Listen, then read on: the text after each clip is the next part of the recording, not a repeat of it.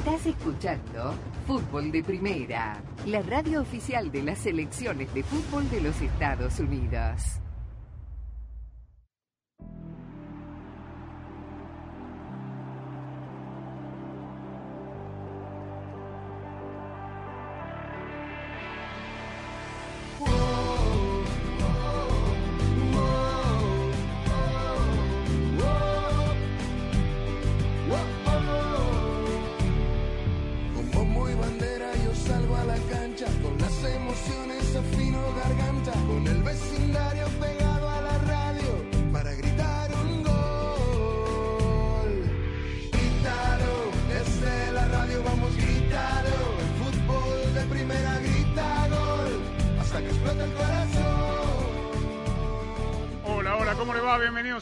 Fútbol de Primera. Un placer saludarlo. Andrés Cantor junto a Sami Sadovnik, Rosa Beatriz Sánchez, Jaime Gallardo en Guadalajara, Jalisco, México y Daniel Chapela. Aquí estamos para contarle todo lo que está pasando en el mundo del fútbol, ya con el primer final de la segunda fecha, de la tercera fecha de la eliminatoria. Segunda fecha, ¿no? Ya se me. Ya Sí. quiero que sea la tercera, pero fue la segunda. ¿No? sí, fue la segunda. segunda. Estamos Sí, en señor, septiembre todavía. No se pongan nerviosos Lo- lo- que ganaron. No, hombre. 3 a 0 ganó el campeón del mundo un partido. ¿Y usted de qué se ríe, Chapela? De lo de siempre con Sammy, tú sabes. Sí, claro. El bullying, el En la bullying. tercera y cuarta póngase nervioso. No, nervioso. Nervioso se tendrá que poner Bolivia, que me parece que ni con seis cupos y medio va a poder acercarse a- al sueño de volver a una Copa del Mundo, precisamente en Estados Unidos, como lo hizo en 1994. Muy flojito, pero muy flojito el equipo boliviano. Eh, de a ratos parecía que era Bolivia el equipo que, al que le costaba jugar en la altitud de La Paz. Argentina hizo un país muy serio, pero muy serio, un partido muy serio. Ganó 3 a 0, pudo ser más amplio, es verdad. Jugó con uno más todo el segundo tiempo y los últimos 10 minutos de- del primero. Pero yo quiero destacar un solo hecho más allá del análisis futbolístico, que habla de la seriedad del técnico y de la selección argentina campeona del mundo. En el día ideal para hacer cinco cambios, para ir dándole eh, un respiro a los jugadores que estaba, que corrieron mucho, que no especula- especularon nunca, que no hicieron tiempo, que no tiraron la pelota afuera, eh, que se fueron con el arco en cero y sin amonestados, en el partido ideal para los cinco cambios a 3.800 metros de altura, el primero de Argentina, fue en el minuto 76. Creo que eso lo dice todo. Señor Sami Sadovnik. Alejandro Sanz, pero no es viernes. ¿Ah? ¿Eso es suyo de acá? que están lo- los, los duendes. Es su presentación. Ah, el corazón partido, el corazón partido. usted va a hacer bullying. Usted va a hacer bullying. Yo le pregunto cómo estamos para esta noche. Local empate o visitante da lo mismo. ¿Cómo anda? ¿Cómo estás, Andrés? Saludos a los amigos oyentes de fútbol de primera. Bueno, ayer en la quiniela eh, decíamos que Brasil ganaba el partido hoy. La, la realidad queremos ganar la quiniela. ¿Qué va a Sammy ser? no pierde hoy, ¿eh? ¿Qué va a hacer? No perdemos hoy cena. Es un partido bravo. Es el partido que cierra esta fecha justamente con una selección eh, peruana con muchas bajas. Es verdad que ha recuperado a Alexander Cales en central por izquierda, aunque el otro día hizo un gran partido eh, Luis Abraham, pero con todas estas limitantes contra un equipo poderoso, un equipo sin lugar a dudas protagonistas, eh, muy, pero muy difícil. Eh, 3 a 0 en la altitud de La Paz y no dijimos lo más importante acaso.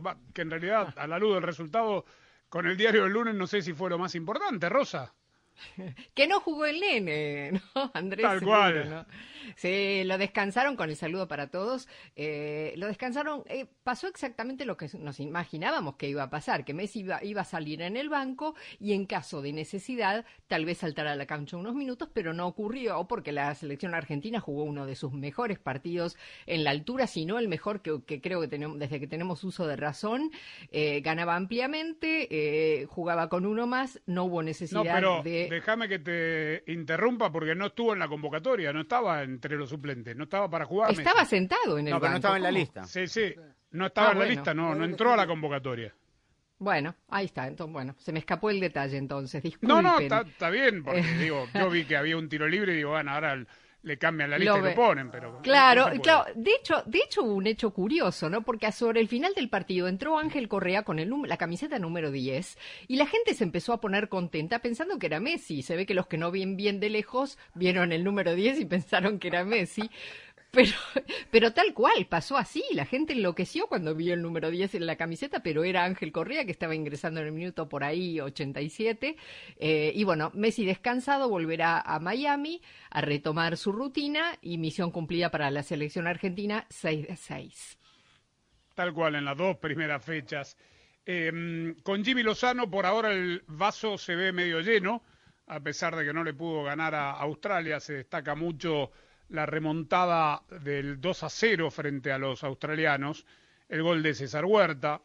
Eh, veremos hoy, hoy no debería tener problema el Tri para ganarle a una selección de Uzbekistán eh, flojita, por donde se la mire, que eh, le hizo partido a Estados Unidos, fue 3 a 0, recordemos, con dos goles sobre el final de la primera parte, pero la realidad es que la selección uzbeca eh, no debería ser un- un rival que, que haga peligrar un triunfo del Tri esta noche en la medida que México juegue un poco mejor. ¿Cómo te va, Jaime? ¿Qué tal, Andrés? Con el saludo para todos. Pues así debería de ser, por supuesto, porque vimos a un Estados Unidos el pasado sábado en extremo displicente que se desentendió del partido a los 20 minutos y que los uzbecos con todas sus limitaciones comenzaron a tomar confianza, adelantar líneas, comenzaron a poner en predicamento a Matt Turner, que al que elegimos como la figura del encuentro, y ante ese rival que ayer ponderó Jimmy Lozano de que no, es un equipo asiático y es peligroso, la realidad de las cosas es que las limitaciones del equipo de Catanec efectivamente no deberían de ser mayor problema para que un México medianamente enchufado le pueda ganar sin mayores problemas. El problema para México es ese, que esté medianamente enchufado porque lo que le vimos en el primer tiempo del partido contra Australia fue francamente nefasto. La sensación de ese envase medio, medio lleno que tú mencionas, creo que en el medio mexicano se genera por la manera como se terminó por construir el marcador frente al equipo austral, el remontar un 0-2, el hecho de que los cambios fueron el revulsivo necesario, en que el chino Huerta en su debut se vio bien, ya anotó un gol, pero como en el rancho, el que no segunda no es labrador, y vamos a ver si todos esos elogios bien ganados y merecidos por Huerta, por Cortizo, eh, por el mismo chiquito Sánchez, se pueden refrendar ahora si es que Jaime Lozano los pone desde el inicio o les da minutos de partido frente a los uzbecos. Habrá que entender, Daniel, cómo encaran las tres selecciones coanfitrionas que no jugarán partidos oficiales de eliminatoria, estos amistosos, eh, porque eh, lo tienen que tomar con total seriedad. Yo creo que Estados Unidos volverá a, jugar con sus jugadores principales. Le, lo licenciaron al arquero Matt Turner para que pueda estar junto a su esposa que va a tener familia en Londres en los próximos días. Eh, pero de ahí eh, están todos y, y, veremos también, porque lo tendremos por fútbol de primera, contra Oman, este, cómo sale hoy Estados Unidos, a ver si mejora, porque también dejó muchas dudas el, el triunfo contra los uzbecos 3 a 0. ¿Qué tal Andrés? Un saludo para todos, muchísimas dudas. Yo creo que de hecho en ese partido contra Uzbekistán varias veces y por largo trecho fue superado por su rival, que no tiene que ver con tener más la pelota, tiene que ver con la forma en que atacó y cómo llegó Uzbekistán, la cantidad de situaciones que fue capaz de generarle a, Estados Unidos. Y es cierto, ¿no? Eh, yo creo que aquí va a haber, en, en cuanto a Lozano y Berhalter, a lo mejor distintas maneras de encarar estos amistosos. Del lado de Estados Unidos probablemente sí apostando por, por, un, por un equipo titular en la medida de lo posible, porque al no haber eliminatorias, estos son los partidos en los que Berhalter tiene que ir a encontrar el funcionamiento. Es verdad que no es un proceso que no haya tenido continuidad, porque más allá de su ausencia, el equipo siguió una cierta línea eh, de, de, trabajo, pero está, digamos, retomando su cargo, necesita de nuevo transmitir el mensaje y que los jugadores le vayan también eh, entregando a él las sensaciones que requiere para, para elegir. Pero definitivamente desde el funcionamiento lo del otro día no fue bueno. En Sudamérica se juega Ecuador, Uruguay, Venezuela, Paraguay, Chile, Colombia y a última hora Perú, Brasil. Todo lo que pase en esos partidos con lujo de detalles en todas nuestras cuentas de redes sociales, arroba FDP Radio. Luego cuando terminen con, obviamente, las fotografías, video y el análisis de cada partido, la síntesis de los encuentros en fdpradio.com para que esté informado de todo el fútbol todo. También hay Liga de Naciones, partidos muy importantes en la CONCACAF, algunos del Caribe ya terminados, pero juega Honduras, estaremos muy pendientes. Tenemos el seguimiento de lo que está pasando en El Salvador. Y cuánto digo yo, no me la quiero agarrar con Mbappé, ¿no? Pero cuando yo veía a los jugadores argentinos con los tubos de oxígeno y recordando lo mismo que hicieron los jugadores brasileños o todos los que van a la altitud de La Paz, lo difícil que son los partidos, que además hoy los jugadores argentinos seguramente terminaron con, con falta de, de, oxígeno, eso es una obviedad, pero además quemado por el sol, este, yo no sé si ustedes lo, lo veían, estaban todos rojos, pero como, como tomates, Sí, sí. este, que, que obviamente afecta también el, el rendimiento, este, y, me, y me acordaba de Mbappé, ¿no? Y, y la tontería que dijo sin conocimiento de causa de lo fácil que eran las eliminatorias sudamericanas, cuando vuelvo a ver los resultados de Europa, 6 a 0 ganó España otra España vez. Chipre, 5 a 0 Bélgica Estonia, 3 a 0 Suiza Andorra, este, sí, Mbappé va a ser el próximo gran astro del fútbol mundial. Este, es un chico extremada- intelig- extremadamente inteligente, políglota, no que lo haga más inteligente o no por hablar idiomas, pero este, resbaló aquel día que dijo lo que dijo de las eliminatorias sudamericanas, que eh, para mí, no sé, para ustedes deben ser las más difíciles del Sin mundo. Y, duda. no, y, y- y todo, lo, lo- todo lo contrario a lo que dijo el, el francés ya campeón del mundo. Fútbol de primera,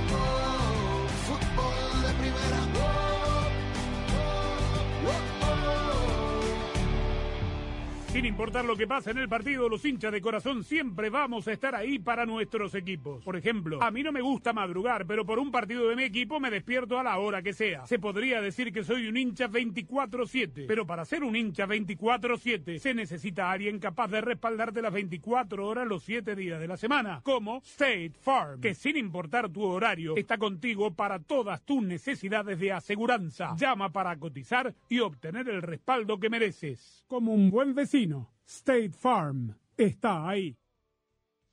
Bueno, hoy hubo mucho fútbol en esta fecha FIFA. Costa Rica que venía de ganarle a Arabia Saudita en Newcastle en el debut de Roberto Mancini, que dicho sea de paso volvió a perder su segundo partido. Espero que esté bien blindado ese contrato.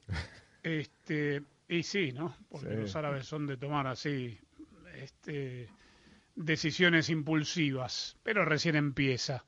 Costa Rica con una situación muy triste, jugó en Zagreb y perdió contra Emiratos Árabes Unidos por 4-1, pero nos cuenta todo lo que pasó Ronald Villalobos. Eric Rodríguez Santamaría, conocido como Choc en el medio futbolístico costarricense, fue hasta hoy el asistente técnico de la selección nacional. Rodríguez falleció por una complicación de salud que vivió en Inglaterra, donde Costa Rica se fogueó contra Arabia Saudita con victoria 3 por 1 de la Sele el viernes anterior. El sábado, el asistente técnico viajó con la tricolor hacia Países Bajos, donde haría escala para trasladarse a Croacia como destino final para el juego que este martes Costa Rica perdió 4 por 1 contra Emiratos Árabes Unidos. Rodríguez Santamaría se sintió mal en Países Bajos y fue trasladado a un hospital local, donde lamentablemente falleció este martes. Del sensible fallecimiento de quien fue su mano derecha en la selección nacional se refirió el técnico interino, el argentino Claudio Vivas. Fue algo muy triste, lamentable, pasó, pasó en menos de 72 horas. La verdad que no salgo del asombro y me siento muy triste, muy triste, muy apenado. Y estés donde estés, Eric, siempre fuiste un gran compañero, una gran persona y te vamos a extrañar. Yo también, estés donde estés, te voy a extrañar. Te quiero mucho. La Fede Fútbol informó que todavía se está trabajando junto a las autoridades respectivas para repatriar a la mayor brevedad posible el cuerpo de Eric Rodríguez Santamaría. Desde Costa Rica, Ronald Villalobos, Obando Fútbol de Primera. Durísimo momento para el fútbol tico. No tengo la cronología. ¿Esto sucedió antes de jugarse el partido? ¿Cuándo Sí, se, sí, se enteraron sí. los jugadores? Sí, me Después tocó- del primer partido. Vi el partido, Andrés. eh, Ellos jugaron, el, eh, sí, fue en la escala justamente donde él se sintió mal. Él se quedó en Ámsterdam, fue Sí, sí, sí, hospitalizado. lo, siguieron lo hasta escuchamos, pero ¿cuándo falleció? eh, hoy antes de hoy se enteraron eh, antes del partido. Hoy. Y lo, y lo jugaron igual. Sí, señor. Y en el segundo tiempo, aparentemente a mí me llama la atención, yo creo que fue en el medio tiempo, Andrés, porque estábamos viendo el partido, porque recién en el segundo tiempo, en el inicio del segundo tiempo, se guarda un minuto de silencio. Según Teletique, la gente que estaba transmitiendo el partido, informaron que ellos en el vestuario se enteraron del desenlace, sabían que la situación era complicada, que estaba en cuidados intensivos, pero el desenlace, me parece, según la información, fue al medio tiempo y por eso se guardó el minuto de silencio en el arranque del segundo tiempo. Bueno, quisiera tomar con pinzas, obviamente pasa totalmente en un segundo plano este partido, pero igual la primera parte terminó 3 a 0 para Emiratos Árabes, pero habrá que tomar con pinzas porque creo que los jugadores entonces sabían de lo que habían pasado. Escuchábamos recién al, al técnico asistente eh, quebrado, un hombre muy, muy cercano al grupo, al cuerpo técnico y a la fe de fútbol, obviamente. Eh, una tristísima noticia para el fútbol de Costa Rica. Muchas gracias a Ronald Villalobos con este informe desde San José. Vamos a hacer la pausa, ¿les parece? Vamos a escuchar a Jimmy Lozano, técnico del Tri que juega esta noche frente a Uzbekistán, y a Greg Berhalter, técnico de la selección de los Estados Unidos que juega por fútbol de primera contra Oman. fútbol de primera, fútbol de primera.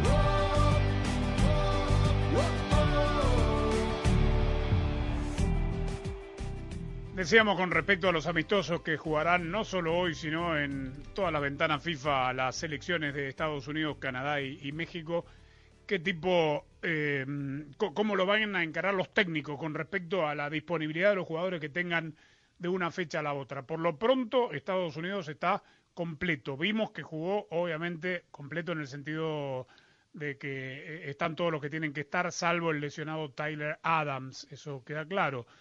Eh, México creo que también, salvo los chicos que el técnico ya explicó, Jorge Sánchez, eh, Tecatito Corona, que los que estaban cambiando de equipo, que no fueron convocados, tiene un, equipo muy competitivo. Veremos si eh, el hecho de que César Huerta entró bien e hizo gol, de que Raúl Jiménez entró de cambio y, también convirtió de, de penal, eh, hacen que Jimmy Lozano cambie y lo ponga de titular o si va a empezar a, jugar con el mismo equipo. Por lo pronto el técnico del Tri dijo lo siguiente. La intención es esa, que jueguen todos, que todos tengan participación. Eh, como siempre lo digo, no puedo prometer nada, pero esa es la intención y siempre dije, nunca prometí ni dije van a jugar todos, quiero que jueguen todos, esa es mi intención. Ahora veremos mañana cómo, cómo, cómo suceden las cosas. Eh, y después, creo que el equipo pues estuvo gran parte, gran parte bien concentrado, bien atento. Me gustó mucho, honestamente, todas las presiones a la pérdida, todos los regresos fueron, fueron de verdad una intención, un compromiso defensivo que, que no se quería eh, perder el encuentro.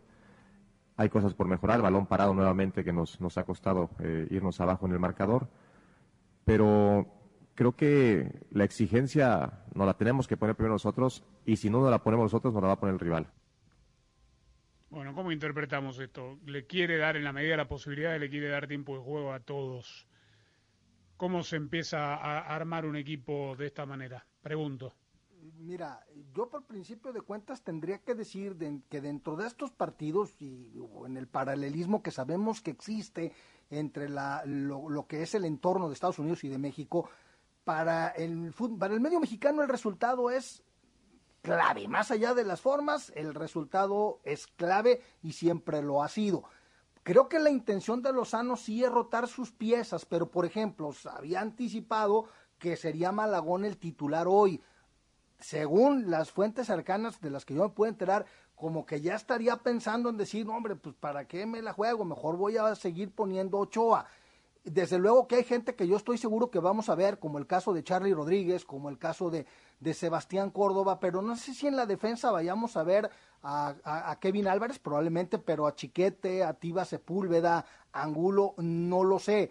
O, y por la otra, los elementos que militan en Europa y que en esta ocasión sí están, pues como que sería una muy buena oportunidad para que sigan teniendo ritmo de partido, particularmente Raúl Jiménez. Bueno, vamos a escuchar a Jimmy Lozano hablando de Alexi Vega. ¿Qué le pasa, Jaime, Rosa, Sami, Daniel?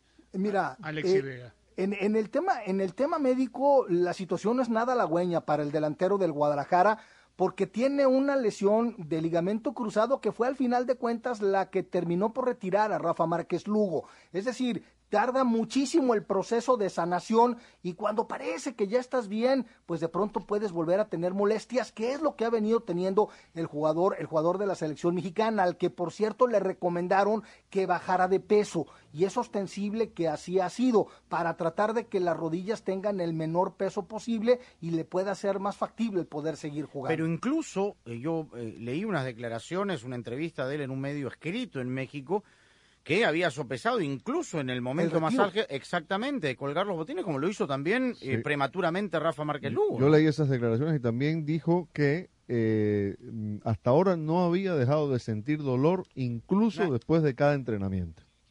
Alexis Vega, estamos hablando. Sí, señor, sí, señor, sí, sí, sí. Que dijo que se quería, que, que estaba contemplando retirarse. Por la molestia Ahora, recurrente, porque efectivamente le, sigue doliendo, o sea, más allá de la molestia, le duele. Ligament, ¿Cuál es la lesión, dijimos? ¿Ligamentos? Eh, ligamentos, sí. Pero él nunca fue operado los ligamentos cruzados. No, porque es una situación de recuperación del... del... Sí, no es rotura. No, no, es rotura, es distensión, ¿no? Es distensión, exactamente. Bueno, ¿fue donde la Totonilco o no? Sí, sí, claro. Sí, sí. Pero tiene que haber, digo, no soy médico, Rosa, pero si se recuperan los que sufren rotura total después de, ser operado, tiene que haber alguna manera de recuperar a, un futbolista con, con, una distensión de, ligamentos, eh, supongo. Para no debería ser. Claro. Sí no debería ser tan complicado. Ahora, qué mala suerte, ¿no? Para Alexis Vega, porque esta era su oportunidad. Recordemos que los dos extremos de la selección eh, mexicana, eh, Tecatito Corona y Chucky Lozano, no están por diferentes razones. Eh, y bueno, era su momento, su oportunidad de ser titular y demostrar. Y bueno, con este problema, la verdad es que está siendo más cuestionado que otra cosa. Ahora, la otra cosa, Andrés, también, si no hay un parte médico, no se blanquean las cosas, y digamos, no se informa coherentemente, de forma objetiva, para, para no caer, digamos, por nadie es médico, en especulaciones, sería bueno que lo aclare, no sé si el jugador o la sanidad de la Federación Mexicana de Fútbol. Ser transparente. Lo, que es una realidad es que desde hace rato Alexis Vega no está para jugar 90 minutos. ni en Chivas tampoco, pero en Chivas sí. En Chivas, en Chivas sale Sí, pero sale faltando muy poco en Chivas. Bueno, vamos a escuchar a ver qué es lo que tiene que decir el técnico al respecto. Jugadores como Alexis cuando no te hacen alguna gran jugada, cuando no hacen una asistencia o un gol, parece que hicieron o que no hicieron mucho o que no hicieron un buen partido, pero pero se esforzó, trabajó, eh, que eso es importante. Muchas veces los jugadores o este tipo de jugadores en la liga no lo, no lo hacen tanto y, vienen a la selección y, y, tienen que, que, entenderlo, comprenderlo, que, que aquí cualquier rival es, es, fuerte, que cualquier rival te va a atacar con todo lo que tiene y, y en este caso para mí Alexis, eh, digo, eh, es un gran jugador, va a estar mejor de lo que está ahora, pero, pero bueno, tiene, tiene los argumentos, la calidad y, y sobre todo la ambición para poder eh, competir al más alto nivel. Bueno, va a estar mejor de lo que está ahora, queda claro que no, que no está bien. Eh, Perfecto, bueno, esta noche el partido se juega en Atlanta, en el estadio del Atlanta United. Salvo que se vendan muchos boletos en, la taquilla, eh, según me han dicho, la entrada no superará los 30.000 espectadores. Y me parece que tiene que ver más con el factor Messi que con el factor Tri. Porque va el sábado está sold out el partido, el sábado. con boletos carísimos. Yo creo que la recaudación va a superar los 11 o 12 millones de dólares con 70 mil personas. y yo creo que hay mucha, eh, eh, obviamente, efervescencia, expectativa, llámela como quiera, de, la gente del fútbol para ver a Messi, que, y por ahí había mucha gente que no pudo comprar eh, para los dos partidos. es más, va a estar el presidente de la FIFA en el partido del sábado. Que es la primera vez, este, Andrés, que van para un partido de fútbol de la MLS, ya sabemos, eh, van a, abrir el anillo superior, que solamente se abre para los partidos de fútbol americano. Regularmente en los partidos de la MLS, la, parte más alta de la tribuna completa no, no se abre, ¿no? ahora está sold out con los 70.000. Sí, completo, y será, sí, sí, y será la primera vez, Jaime, y sé para dónde vas a ir, porque obviamente es primera plana aquí en Estados Unidos y supongo que en México también, aunque no sé cuánto tiene que ver, será la primera vez que Messi juegue, por lo menos en esta liga, en césped artificial. No, lo que te quería decir a propósito de eso, que no tuvo nada que ver Messi, pero la entrada en el Cowboy Stadium del sábado, para empezar, y usted y nos, nos ha tocado vivir en un sinnúmero de ocasiones esto, por primera ocasión se restringió la venta en el anillo superior de boletos, estuvo cerrada y en la parte de abajo no se alcanzó a llenar eh, el, resto de las localidades que se pusieron a la venta. Según medio me pude enterar, fue una asistencia por ahí que rondó los 40 mil aficionados que para haber sacrificado el jugar en Europa, en el estadio de Newcastle contra Corea del Sur, que eran los planes originales para la selección mexicana, pues me parece que aquí por lo menos el ingreso no fue y además por supuesto lo que tuvieron que ceder para jugar en una cancha de pasto artificial verdaderamente impresentable también. Bueno, segundo partido entonces en artificial para la selección mexicana. Yo en la toma de televisión que vi me pareció que estaba repleto de bote a bote el estadio de los Cowboys. Eh, pero bueno, no, no Sí, sabía este la- detalle. lo- lo- Sí, no, la parte de arriba no se abrió. La cancha sí estaba malísima. Lo que sí confirmó hoy Femex Foot es que eh, el último partido del año será en el Coliseo Memorial de Los Ángeles frente a Colombia el 16 de diciembre. que no es fecha FIFA y no, y no, no es fecha FIFA y coincide con el famoso play-in ante repechaje de la liguilla, por lo tanto no podrá considerar Jaime Lozano a jugadores que vayan a, a disputar esos partidos. No, no, como play-in 16 de diciembre debe ser de ¿Sí? la final. No, no, yo De- tenía, yo, yo lo que había visto es que co- coincide con, con, coincide con la liguilla, creo que era el play-in. En la final. No, no, la final. Ah, la final. que ser. A esa claro, fecha, Rosa, claro. Sí, sí, salvo que otra vez vuelvan a jugar en Navidad la final. Este, pero hombre, se Sí, la puede dejé ser. ahí. Se la dejé servida en bandeja con el tema de artificial y que ya No, sé para dónde iba. pero- No, pues está bien, pues eh, Atlanta siempre ha sido una, una magnífica sede de la, de la MLS No, no. Y, y Messi es capaz de eso y más. Ojo que si no León me llega agarra, a la no me final, agarra la onda. De Aaron Rodgers le estaba Ah, de- no, bueno, te- bueno, terrible, terrible. O sea, Pero- imagínate. ¿De quién? ¿De quién? de- de Aaron Rodgers, el mariscal de campo de, de los, eh, de los los Jets. Jets. de Nueva York, ex de los empacadores de Green Bay, un tipo que va a ser eh, ingre- eh, miembro del Salón de la Fama, sin duda. Pero fíjate, sería tan, eh, tan dramático, tan grave, tan lamentable como que a Messi lo contratas y, y toquen madera o un crack, pues, para no, para no, para no particularizar, que genera grandes expectativas, un crack que llega a un equipo, juega 20 minutos y a los 20 minutos su- sufre una lesión en el tendón de Aquiles que se pierde el resto de la temporada.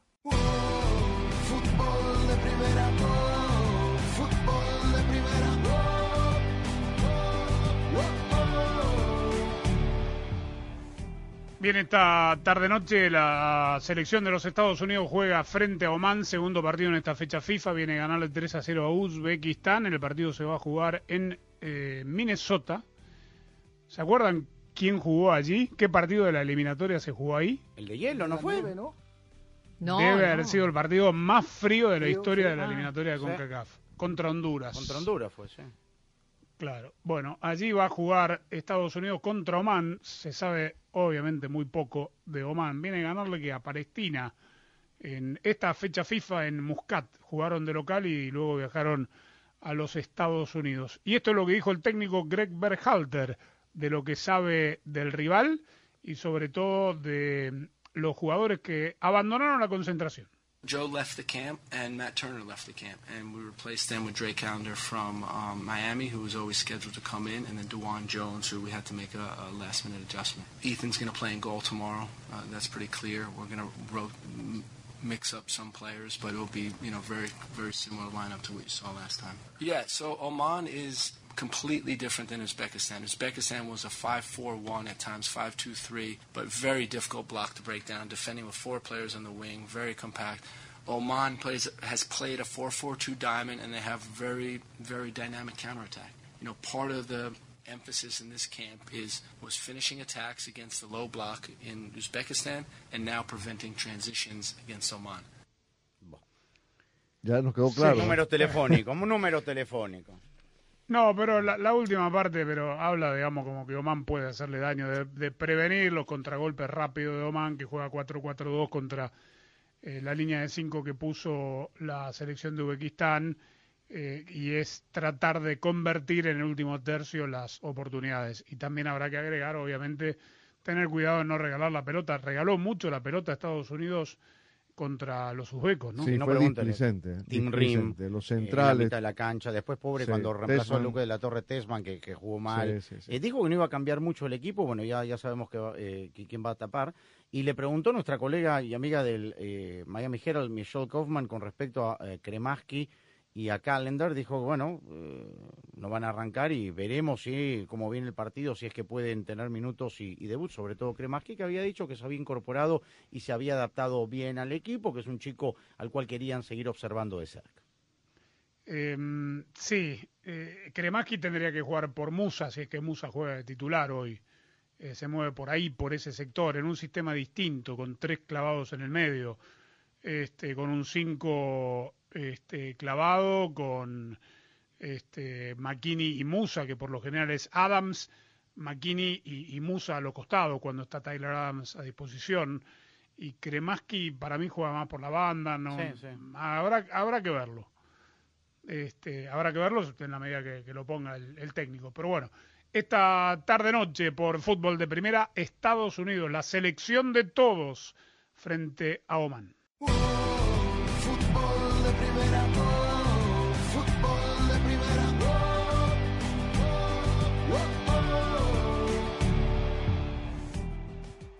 Bueno, veremos, va a ser interesante ver cómo responde Brasil, que tuvo un debut auspicioso, pero claro, ya vimos incluso hoy a Bolivia de local y podemos entender sin haber visto eh, el partido del debut de Diniz, eh, cómo fue que le hizo cinco goles.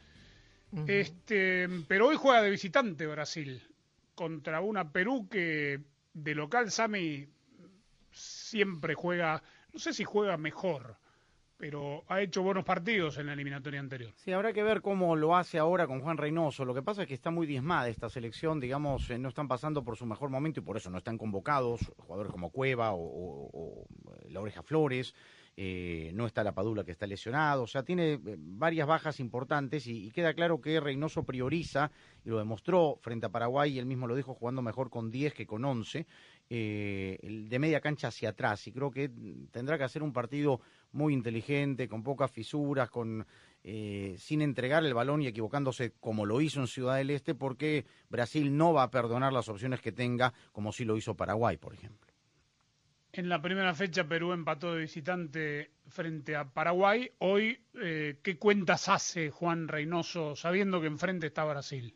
Este, todos los puntos son ganables, pero obviamente hay que trabajarlos para, para quedarnos con esos puntos. O sea, para nada en mis números de lo que se puede lograr a lo largo de la eliminatoria es- son puntos contra Brasil que no son ganables. O sea, están en juego y vamos a tratar de, si Dios quiere, quedarnos con, con los tres. Y sobre la propuesta es un poco de la mano lo que preguntaba tu colega, ¿no? ya lo verán mañana. Creo que eso de estar anticipando situaciones, ustedes me conocen, no, no doy la alineación y menos el, el- el- el planteamiento. Eso lo verán en el, en el transcurso y ya sobre eso harán sus, sus análisis.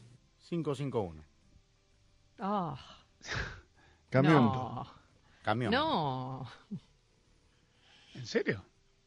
Y sí, la- el otro día la única que tuvo fue Guerrero que le pegó de 30 metros, que casi la nota. Y después Pero, Perú no generó. Perú no tiene Pero, generación pero de Perú fútbol. jugó con 10 la mitad del partido. Todo muy lindo. Y, y lo hizo Y muy bien. Reynoso en el segundo tiempo, colocando de central a Renato Tapia, que es eh, volante de contención. Pero no tiene generación de fútbol, no tiene quien le genere fútbol. Eh, el único es André Carrillo, que está jugando en la segunda división de Arabia Saudita, y se nota por qué. Hablabas recién de la falta de claridad, si es que hace falta aclarar algo con respecto a la lesión del mexicano Alexis Vega por parte de, la, de, Chivas o de la federación.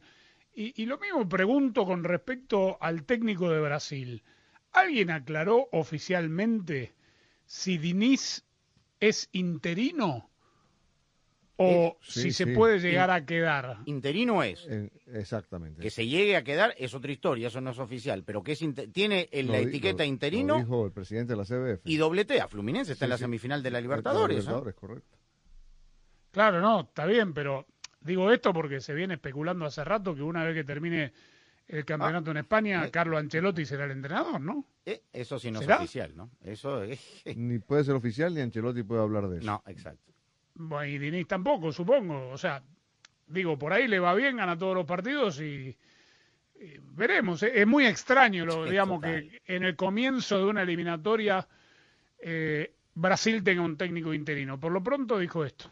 É uma equipe que se defende muito bem. Acho que contra a Bolívia a gente ofereceu muita pouca chance para a Bolívia. E nos jogos que o Brasil jogava somente com o Tite, era uma equipe que sofria muito, muito pouco a parte defensiva. Então a gente espera dar um padrão muito bom amanhã, defensivo, para fazer o máximo para não tomar gol. Em relação à equipe peruana, é uma equipe muito forte. Tem jogadores muito bons. A gente viu jogos diferentes do Peru e a equipe jogando de maneiras distintas também.